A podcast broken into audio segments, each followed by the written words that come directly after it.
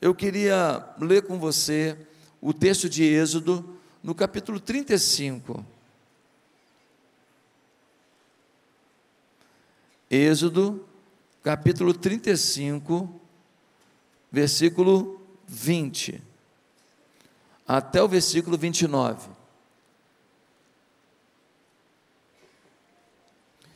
Êxodo 35, versículo 20 diz assim: Amém? Então toda a comunidade de Israel saiu da presença de Moisés, e todos os que estavam dispostos, cujo coração os impeliu a isso, trouxeram uma oferta ao Senhor para a obra da tenda do encontro, para todos os seus serviços e para as vestes sagradas. Todos os que se dispuseram tanto homens como mulheres trouxeram joias de ouro de todos os tipos, broches, brincos, anéis e ornamentos, e apresentaram seus objetos de ouro como oferta ritualmente movida perante o Senhor. Todos os que possuíam fios de tecido azul, roxo e vermelho, ou linho fino, ou pelos de cabra, peles de carneiro tingidas de vermelho, ou couro, trouxeram-nos. Aqueles que apresentaram oferta de prata ou de bronze, trouxeram-na como oferta ao Senhor. E todo aquele que possuía madeira de acácia para qualquer das partes da obra, também a trouxe. Todas as mulheres capazes teceram com suas mãos e trouxeram o que haviam feito: tecidos azul, roxo e vermelho, e linho fino Todas as mulheres que se dispuseram e que tinham habilidade teceram os pelos de cabra. Os líderes trouxeram pedras de ônix e outras pedras preciosas para serem encravadas no colete sacerdotal e no peitoral. Trouxeram também especiarias e azeite de oliva para iluminação, para o óleo da unção e para o incenso aromático Todos os israelitas que se dispuseram, tanto homens como mulheres, trouxeram ao Senhor ofertas voluntárias para toda a obra que o Senhor, por meio de Moisés, ordenou-lhes que fizessem. Queridos, o povo de Israel saiu do Egito, eles eram um bando de escravos no Egito. E aí o Senhor agora está os levando para a terra prometida. E eles vão passar pelo deserto. Quando chega no deserto, Deus fala com Moisés: Moisés, diga ao povo para trazer ouro, prata, bronze, madeira e tecidos finos, tecidos caros tingidos da cor azul, roxo e vermelho, que eram um tipo de tintura muito caro para a época, não era tão simples. Então ele falou: tudo que for dessas cores, o mais nobre, vocês tragam, tragam o linho, tragam as, as, os tecidos mais importantes, tragam tudo, porque nós vamos edificar um tabernáculo ao Senhor. Era um templo, um templo no meio do deserto. Hoje você vai em Tímina, tem uma réplica desse tabernáculo idêntica à de Moisés. E quando Moisés fala com o povo para trazer todo esse dinheiro, toda essa prata, ouro, bronze, madeira, tecido, o povo vai até suas tendas, eles moravam em tendas no deserto, e começa a trazer.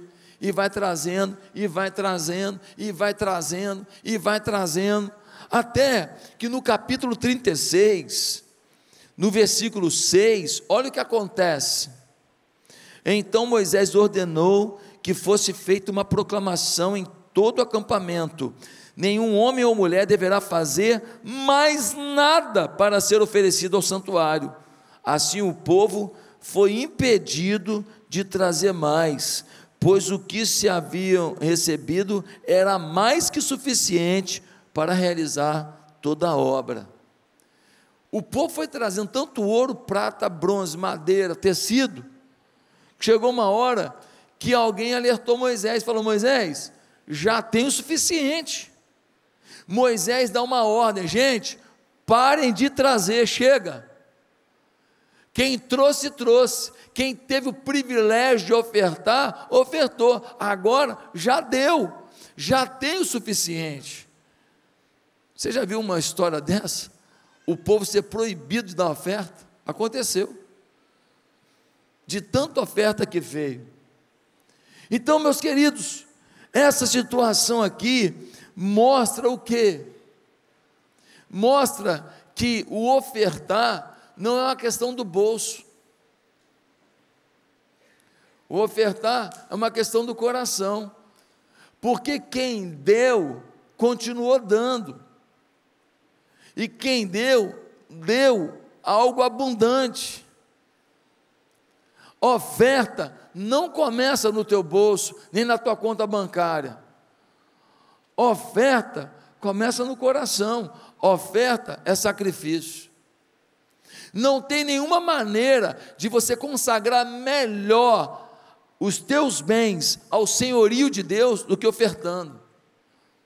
Quando você oferta, você está dizendo a Deus: Deus, olha, o dinheiro não me pega, não, tá? O Senhor me pegou.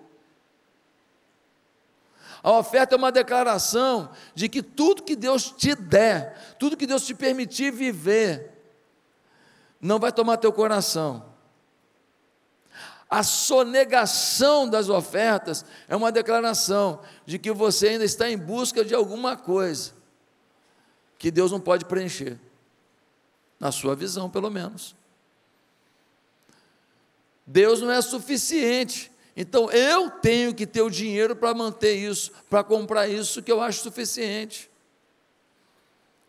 A oferta, ela é uma expressão de generosidade. Agora, uma coisa que a gente precisa entender, que existe oferta e existe esmola. Qual a diferença? A esmola é aquilo que a gente entrega que não causa nenhum sacrifício, que não muda em nada. A oferta é aquilo que a gente faz e que evidencia um sacrifício, um esforço, um amor. É muito comum vermos ricos esmolando e pobres ofertando. Como assim, pastor? Às vezes um rico, ele sai para jantar e gasta milhares de reais. Quando ele vai numa viagem, ele fica num hotel classe bebebam, top, mil estrelas. Para ele, o bom e o melhor. Então, quando ele bota milhares de reais, mil, dois mil, três mil, no altar do Senhor, aquilo é muito inferior ao que ele faz por si mesmo. aquilo é uma sobra, aquilo é uma esmola. E às vezes uma pessoa que vive com dificuldade, com luta, que tem que fazer as continhas na ponta do lápis para comprar um remédio do mês, está sempre chegando junto. Entrega o seu dízimo, e quando tem uma campanha qualquer da igreja, é para orfanato, ele se vira. Esse templo que você está aqui, ó, esse templo aqui, ó, teve uma senhora que fez muito bordadinho de paninho de prato na época da campanha para comprar esse terreno aqui. Você está sentado aí agora, cadeirinha legal, ar-condicionado, iluminado, beleza, som bacana, telão, legal. Teve uma senhora que fez bordadinho de pano de prato. Ela não tinha dinheiro, não, é. Ela não tinha sobrando. Ela falou: eu tenho que fazer alguma coisa além. Então ela bordava o dia inteiro e vendia os paninhos de prato. E com aquilo ela ofertou no altar do Senhor. Teve uma irmã que falou: Pastor, eu vou fazer cocada para ajudar a comprar o terreno. Aí eu fiz a propaganda dela: melhor cocada do mundo, cocada de origem baiana. Pensam numa cocada, engorde com Jesus. Gente, a irmã vendeu cocada a rodo, pegou o dinheiro, botou no altar do Senhor. Eu não sei quantos reais que deu de cocada, mas talvez muito menos que você gasta num jantar. Mas Deus olhou e falou assim: ela deu mais. Você esmolou, ela ofertou. Por quê? Porque a oferta tem a ver com sacrifício.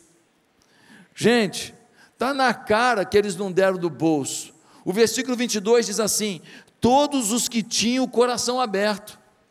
Ou seja, trazer ouro, prata, bronze, madeira, tecido, caro, isso aí só podia fazer daquela maneira tão ostensiva, tão vibrante, gente que o coração estava envolvido.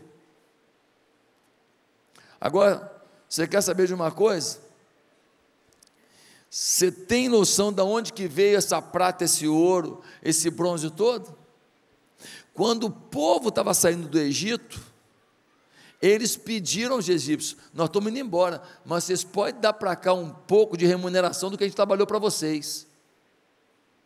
Vocês podem mandar para cá. Os egípcios, assustados com dez pragas, tá bom, toma prata, toma ouro, toma bronze, toma tecido, pode levar.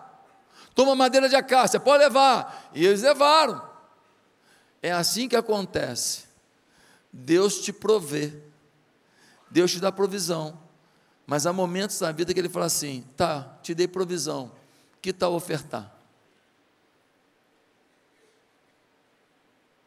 Lá atrás, eles saíram com o bolso cheio. Agora chegou a hora de ofertar. É assim na nossa vida. Deus vem nos suprindo, vem nos abençoando. Mas há momentos em que, na família de fé, Deus nos desafia a gente viver uma experiência de entrega. De falar: vem cá, eu que te dei a provisão, você reconhece que fui eu? Reconheço. Então me devolve uma parte disso. Está aqui, Senhor. Pode mandar de novo. Eu sou confiável. O que o Senhor me entregou de provisão, na hora que o teu reino precisa, eu chego junto eu reconheço de onde vem a minha provisão. Quem está entendendo? Agora, eles deram tanto ouro, prata, bronze, madeira, tecido, que tiveram que parar de trazer. Você sabe quanto custaria a preço de hoje aquele tabernáculo? Claro que não dá para comparar tudo, porque o valor do dólar, o valor do euro muda, o valor do, do ouro muda, o valor do diamante muda, o valor da saca de café muda, mas a dinheiro de hoje, o tabernáculo, aquela tenda com vários materiais, o, a arca da aliança revestida de ouro, o, o candelabro revestido de ouro, a bacia da expiação revestida de ouro, tudo aquilo, a preço de hoje, você sabe quanto seria? Entre 14 e 15 milhões de dólares. 15 milhões de dólares vezes 5 aí, 75 milhões eles trouxeram de oferta. Agora deixa eu te perguntar uma coisa: eles estavam morando aonde? No condomínio? Deixa eu te perguntar uma coisa: eles estavam viajando de quê? Primeira classe? Deixa eu te perguntar uma coisa: eles tinham um automóvel? Deixa eu te perguntar uma coisa: eles tinham um açougue onde eles falavam, por favor, picanha. Não, eles estavam no deserto, comiam a mesma refeição todo dia, o maná que Deus mandava, e doaram 75 milhões para o tabernáculo de Deus, para a obra de Deus para o plano de Deus. Queridos, como é possível um povo pobre doar tanto? Como é possível um povo no deserto doar tanto? A boa pergunta é: como você pode ofertar de forma sacrificial a Deus? Vamos saber a resposta? Você deve ofertar de forma sacrificial a Deus, primeiro, por obediência a Deus. Olha o que diz o versículo 4, capítulo 35, versículo 4. Diz assim: Disse Moisés a toda a comunidade de Israel: Foi isto que o Senhor ordenou: separem dentre os seus bens uma oferta para o Senhor. Todo aquele que de coração estiver disposto, trará como oferta ao Senhor ouro, prata e bronze. Quem falou para Moisés que era a hora de construir aquele tabernáculo? Deus. Não é Moisés que está aqui, é Josué, sucessor de Moisés. Quem está aqui não é o Moisés, não é o Josué lá, meu xará. Mas eu quero que você tenha certeza que aquilo ali não é projeto de homem, até porque não vai ficar no meu nome, até porque um dia eu saio de cena e a obra continua. Aquilo ali, Deus está mandando a gente edificar. Você já imaginou o que é num sábado à noite? Alguém falar assim: vamos fazer o que hoje à noite? Ah, vamos no Barra Shopping. Aí o outro fala assim: ah, vamos no Vila de Mall.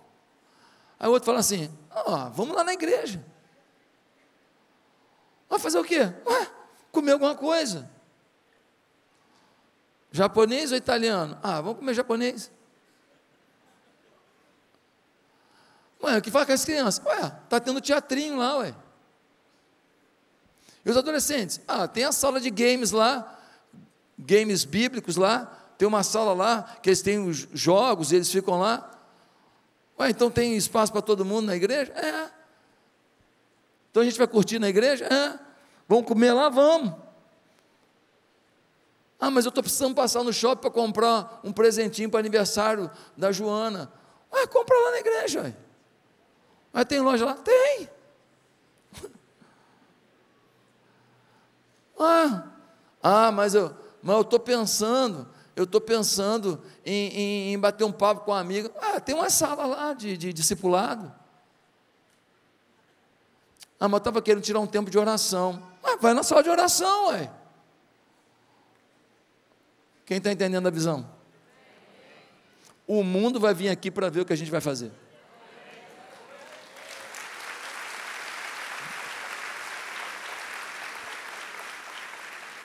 Irmãos, Deus está nos chamando para fazer isso. Não é ideia de homem. É um ato de obediência. João 8,47 diz: Quem é de Deus, ouve a voz de Deus. Talvez você diga, pastor, eu não estou concordando, eu não estou acreditando, eu não estou. Talvez você ainda não seja de Deus.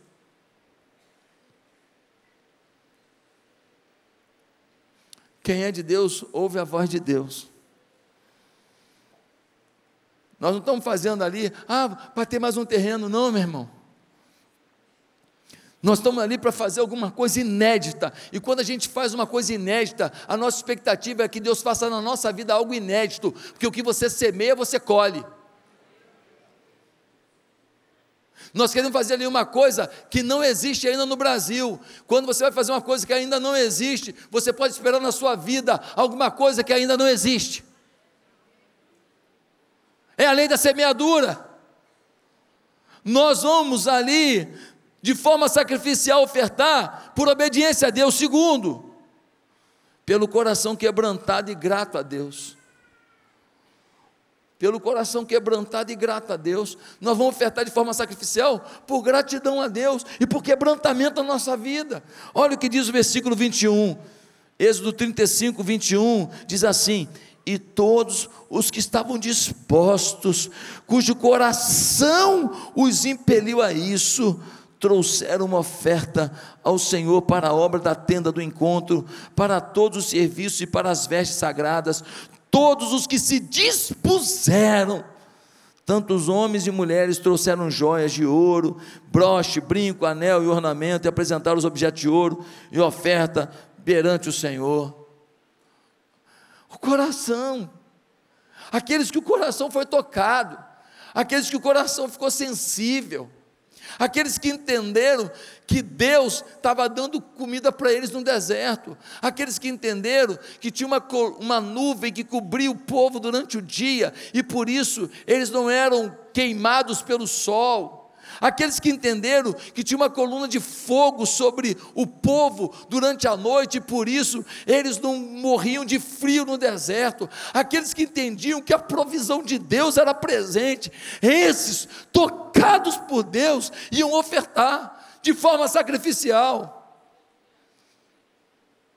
Irmão, se você não reconhecer o que Deus foi na tua vida até aqui, se você não reconhecer o que Deus fez na tua vida até aqui, você não vai dar uma oferta sacrificial. Você não vai dar. Sabe por quê?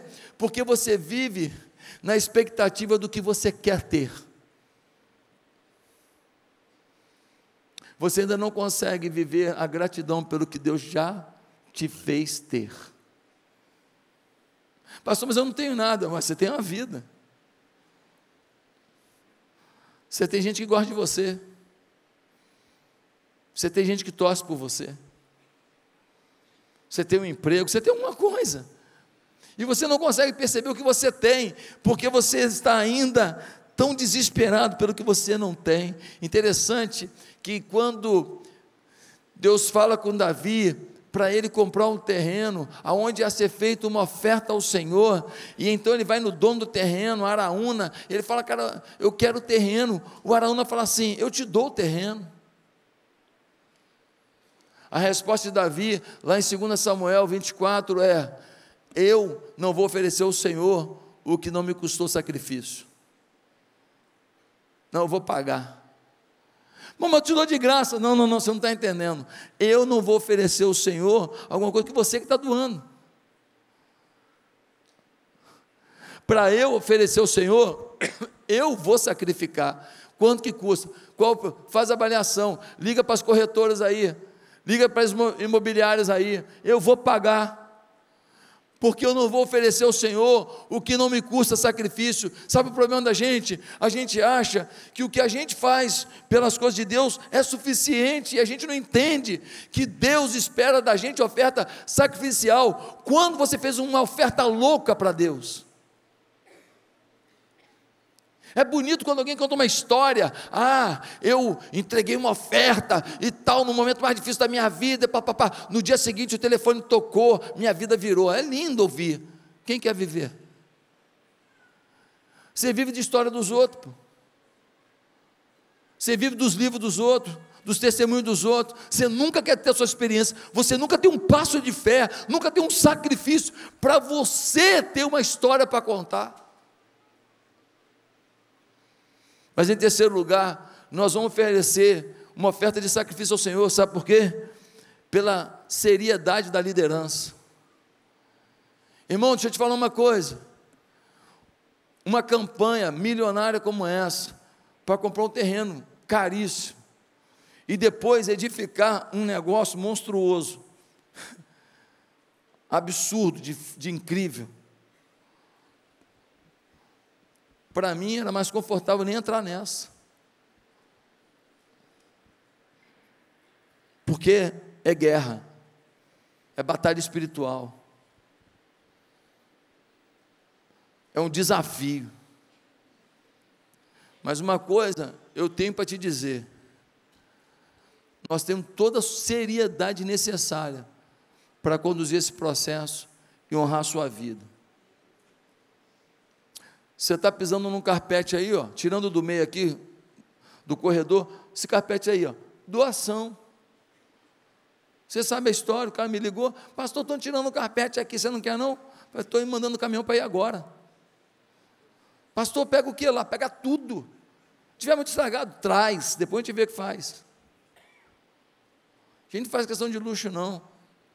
Mas a gente faz questão de dar a estrutura melhor possível cadeira boa, iluminação, um som bom, tudo que for para que você não tenha nenhum ruído na sua comunicação com Deus, a gente vai fazer, mas tudo com muita excelência, tudo com muita inteligência, sem gastar dinheiro à toa.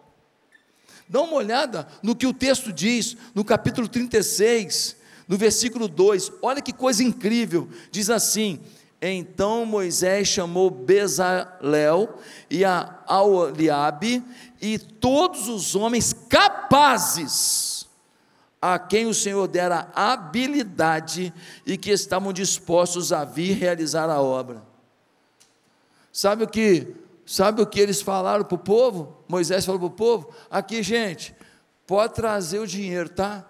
E detalhe: quem vai fazer a obra são esses dois caras aqui, são os arquitetos, os engenheiros mais fera que nós temos no meio do povo aqui. Nós vamos fazer com excelência, nós vamos fazer de qualquer jeito, não. A Bíblia é incrível, né? A Bíblia é o manual, quem lê a Bíblia governa. Olha o detalhe. Agora, quando a gente leu no versículo 6, capítulo 36, versículo 6, o Moisés vai dizer: não tragam mais, por quê? Porque no versículo anterior alguém falou assim: Moisés já tem o suficiente, ou seja, tinha alguém fazendo o controle também financeiro da obra. Tinha controle técnico, tinha controle administrativo, tinha controle financeiro. Eles disseram: Ó, oh, nós vamos fazer a obra com excelência, com organização, e com técnica, e com engenharia, e com arquitetura, e também com gestão financeira. Inclusive, pode parar de trazer, que o que tem aqui é suficiente. Não é incrível isso? A Bíblia, ela nos mostra que a coisa era feita por uma liderança capaz. Eu não tenho dúvida de que nós estamos capacitados nessa igreja, uma equipe pastoral, uma equipe técnica, para poder fazer da melhor maneira possível. O que você der nessa campanha tem um, uma conta específica, não vai ser usado para mais nada, é a conta do terreno. Nós só vamos usar o que você vai dar para essa campanha no terreno. E nós vamos fazer isso, nós vamos pagar, nós vamos organizar, nós vamos fazer as organizações financeiras e depois a construção com muita eficiência, eu lhe garanto. Mas em quarto lugar, por que ofertar de forma sacrificial? Pela visão de Deus nesse lugar. A gente precisa ofertar também de forma sacrificial por entender que a visão é exponencial. Dá uma olhada no que aconteceu com o povo. O povo estava no meio do deserto. Eles não tinham ainda uma mentalidade de nação. Eles eram escravos no Egito. Eles não tinham ainda um pensamento sobre quem eles eram.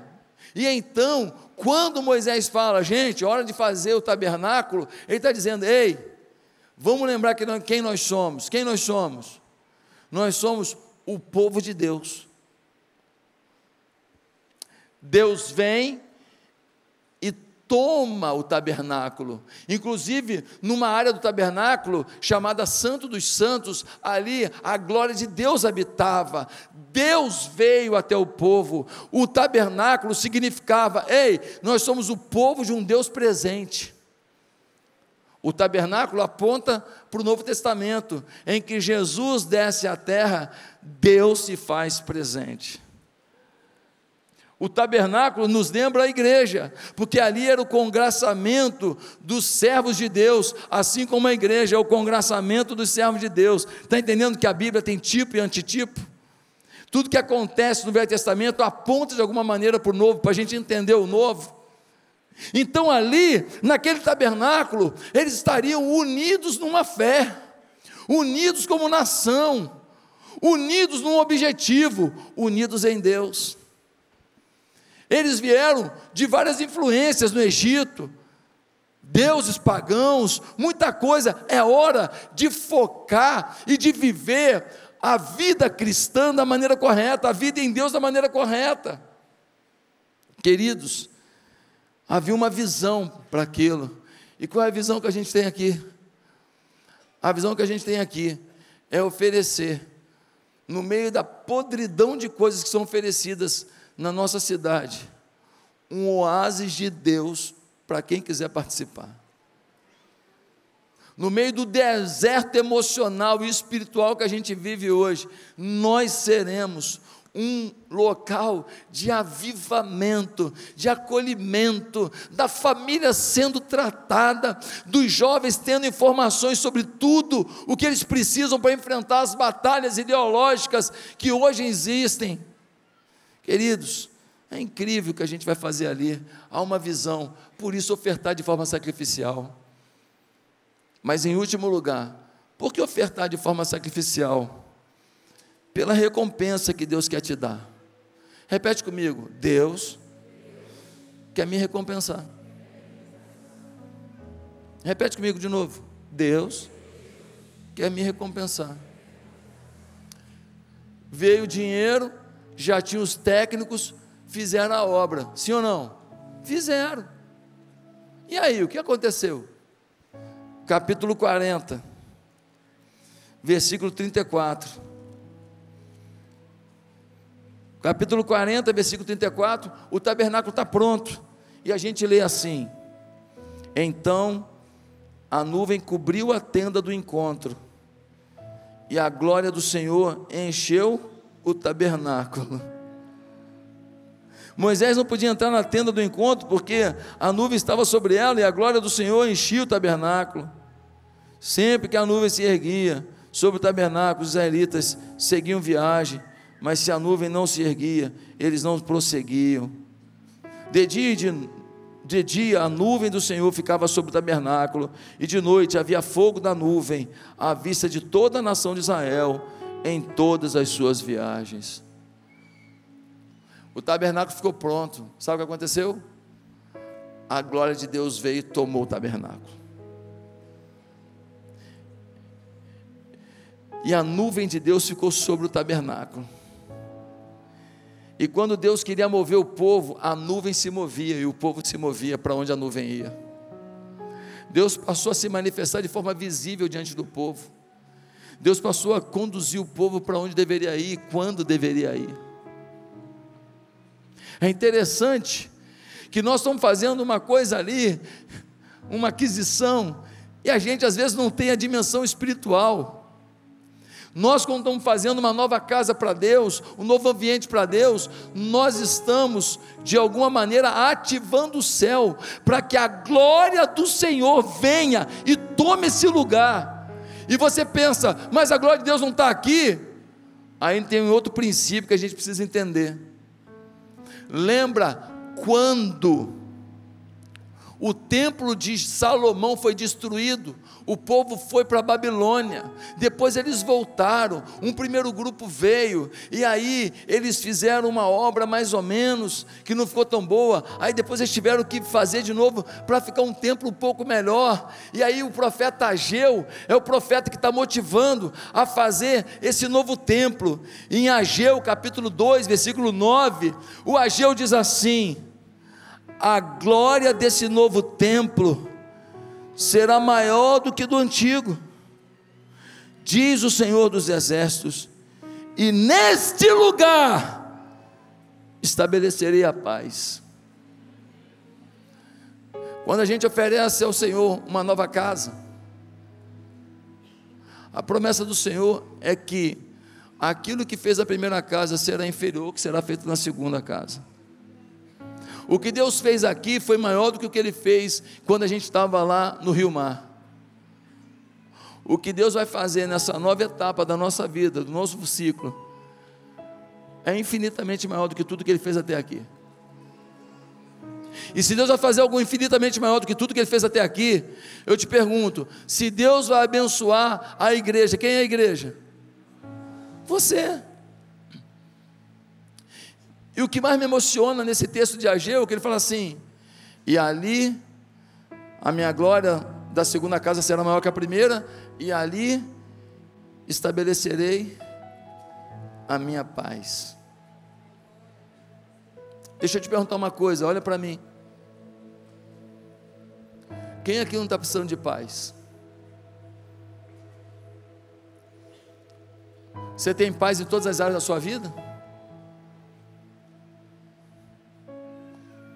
Eu não.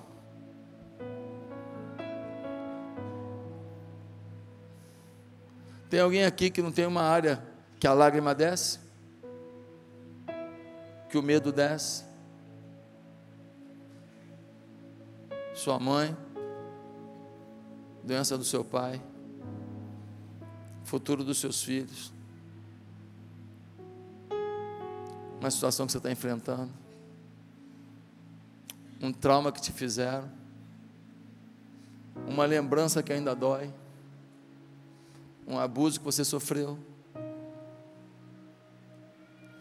O Senhor diz: Ó, a glória da segunda casa será maior do que a primeira, e ali eu vou estabelecer a minha paz. Eu preciso dessa paz e você. Se a promessa do Senhor é que a glória será maior e a paz vai se estabelecer, eu te pergunto: como não sacrificar ao Senhor?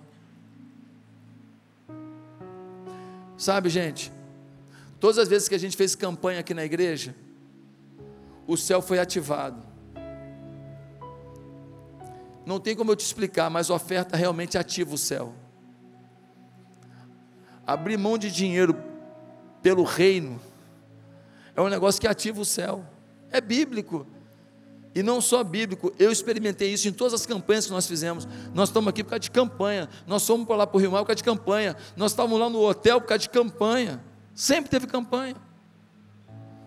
E toda vez que a gente fez campanha, a ação na justiça foi liberada de um monte de gente, gente foi promovida, gente ganhou presente, ganhou carro, ganhou apartamento. Toda vez que a gente fez é, campanha aqui, gente que foi doando, passou para concurso público, uma, uma doideira que acontece.